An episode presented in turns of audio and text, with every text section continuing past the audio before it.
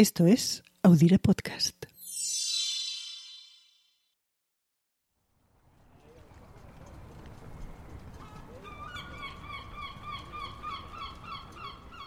En julio de 1497, una carabela y tres carracas con 170 hombres a bordo zarparon de los muelles lisboetas de Belém, en las orillas del Tajo.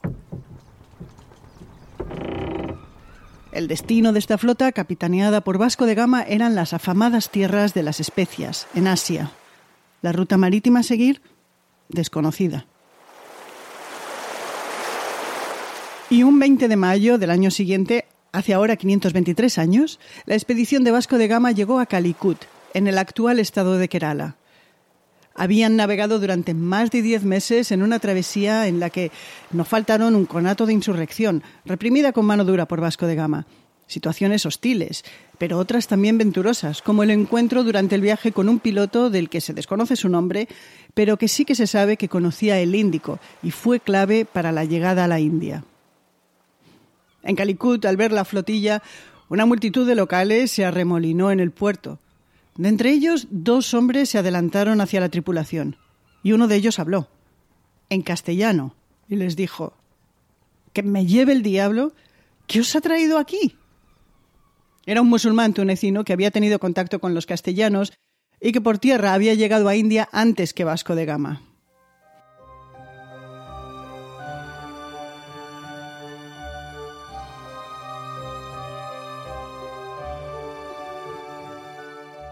Hola, soy Ana Nieto. Bienvenidos una semana más a Calendario de Historias, una producción de Undire Podcast donde recordamos el pasado y nos preguntamos qué nos queda de ello hoy.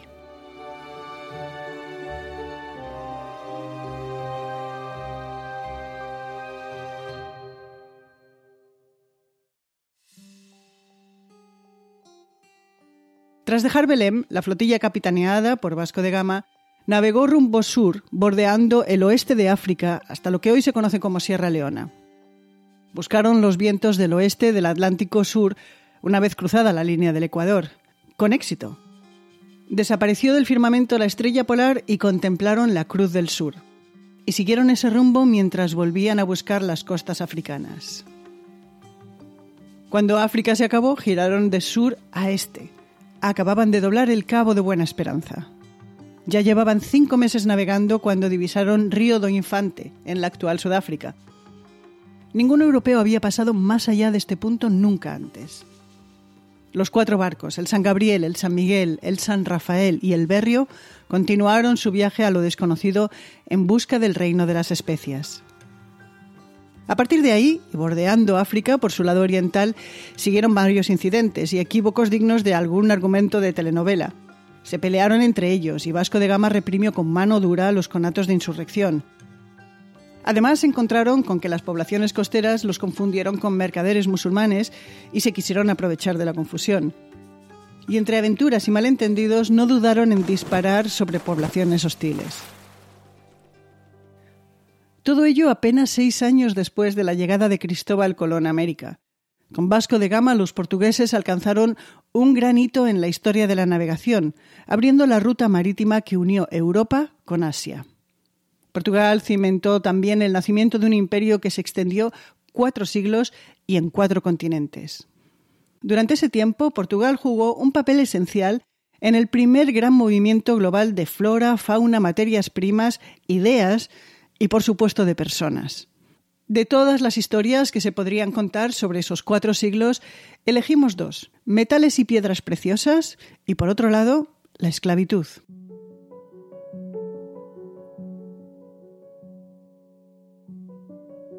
Porque lo cierto es que no se puede hablar del imperio portugués sin hablar de la esclavitud.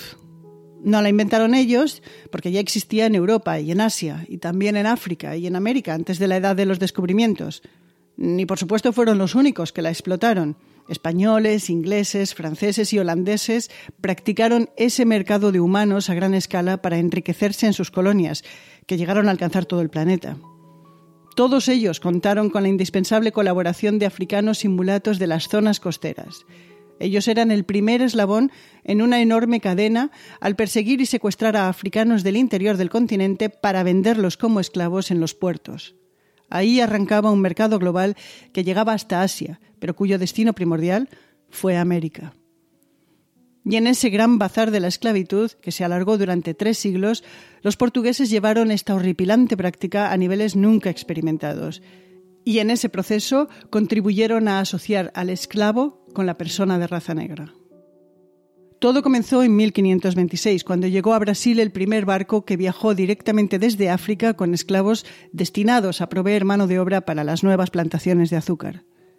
América se convirtió en uno de los vértices de un triángulo que, grosso modo, funcionaba así.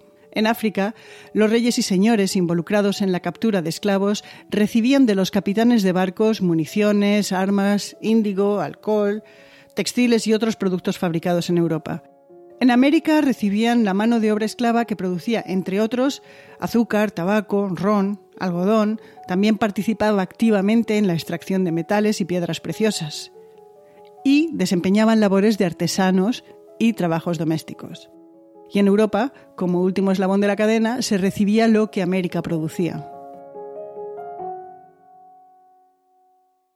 Se estima que entre los siglos XVI y XIX, 12 millones y medio de africanos fueron vendidos como esclavos con destino a América. Solo 10 millones y medio llegaron.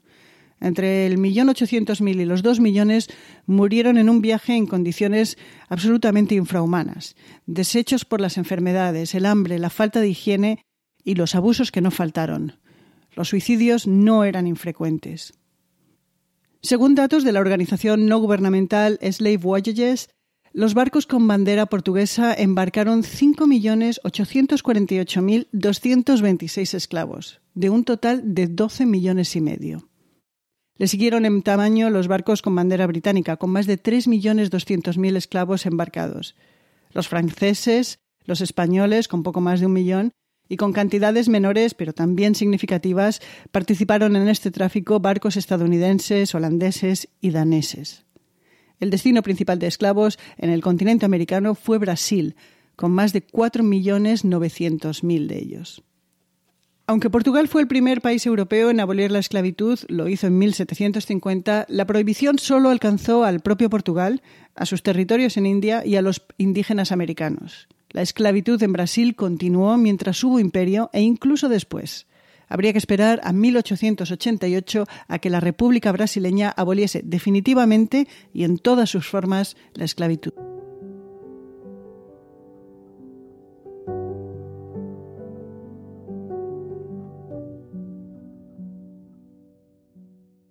La persistencia de esta forma de servidumbre está ligada a la explotación de las materias primas.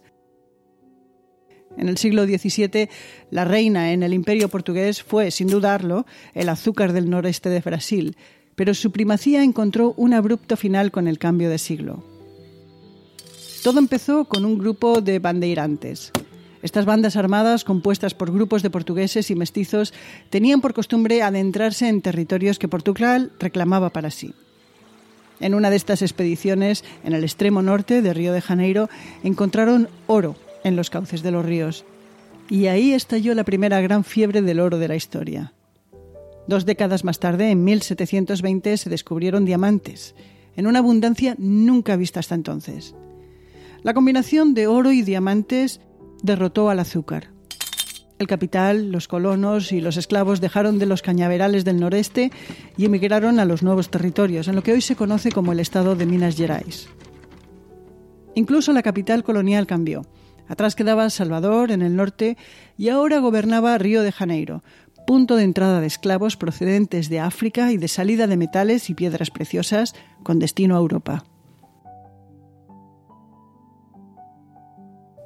Tanto salió que se estima que en la Europa del siglo XVIII el 80% del oro circulante procedía de Brasil. Y esa lluvia de materias primas de alto valor hizo inmensamente rica a la monarquía lusa, que se quedaba con el quinto real. Nada representa mejor esos tiempos que los espléndidos y lujosos palacios de Mafra y Queluz de estilo barroco. Y fue precisamente ese dinero procedente de la colonia americana lo que permitió a Portugal reponerse de la catástrofe que supuso el terremoto de Lisboa de 1755 El sismo y los subsiguientes incendios y maremotos arrasaron con buena parte de la capital imperial que se reconstruyó en un nuevo estilo, el pombalino.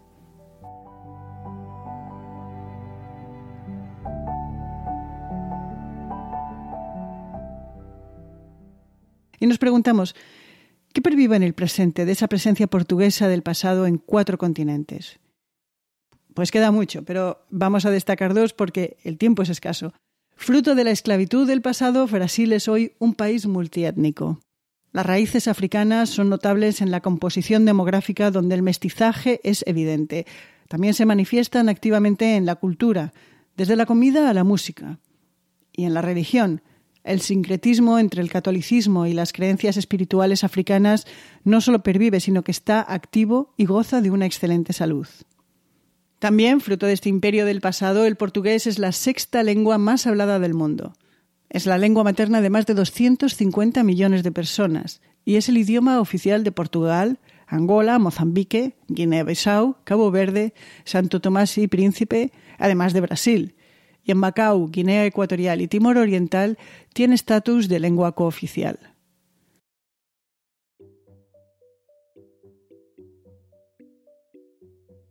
En cuanto a qué pasó en 1498, el año en el que navegante Vasco de Gama llegó a las costas de India, vamos a destacar las siguientes efemérides.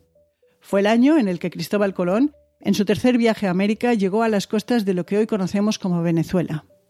En Florencia, el dominico Girolamo Savonarola fue quemado en la hoguera por sus críticas al Papa. En España fallecieron el inquisidor Tomás de Torquemada y la princesa Isabel, hija mayor de los reyes católicos y en ese momento heredera del trono por la muerte de su hermano Juan. Para el arte fue un gran año, con Miguel Ángel comenzando a trabajar en su piedad y Durero acabando su autorretrato y para el ser humano también. En China comienza a utilizarse el cepillo de dientes, hecho con cerdas de jabalí. Tardó aproximadamente 100 años en llegar a Europa. Y terminamos el episodio de hoy con unos versos de Las Luisiadas, la gran epopeya portuguesa de Luis de Camões sobre el viaje épico de Vasco de Gama. Abriendo el mar profundo por donde nunca fue gente humana, vinimos a buscar el Indo ardiente, do nuestra ley divina se acreciente. Antes de acabar el programa de esta semana, queremos hablaros de una cosa que es importante para nosotros. Para mejorar lo que hacemos y acertar con lo que ofrecemos con nuestros podcasts, es clave conocer a nuestra audiencia. Y el colectivo de podcasteros ha elaborado una encuesta que tiene como objetivo entender los datos de consumo de podcast de audiencia hispanohablantes. Cosas como si escucháis el podcast mientras cocináis o paseáis al perro, si os enteráis de nuevos podcasts porque os lo sugiere alguien o porque os gusta una portada si preferís un género u otro. Hay más preguntas. La información y los estudios de mercado sobre el podcast en español son muy escasos y limitados, y por ello desde el año 2017 se hace esta encuesta. Ahora se hace de nuevo para ver cómo ha evolucionado la industria en estos últimos años. Desde Audire Podcast os animamos a que dediquéis unos minutos a responder a esta encuesta que podéis encontrar en nuestros medios sociales, en las notas de este programa que salen en la plataforma, en nuestra web audirepodcast.com y por supuesto la web de podcasteros.com.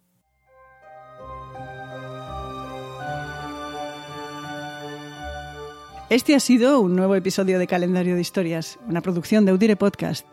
¿Y quiénes somos Audire Podcast? María Luz Rodríguez, que está en Urense, y yo, Ana Nieto, desde Brooklyn. Volvemos la semana que viene. Hasta entonces, cuídense.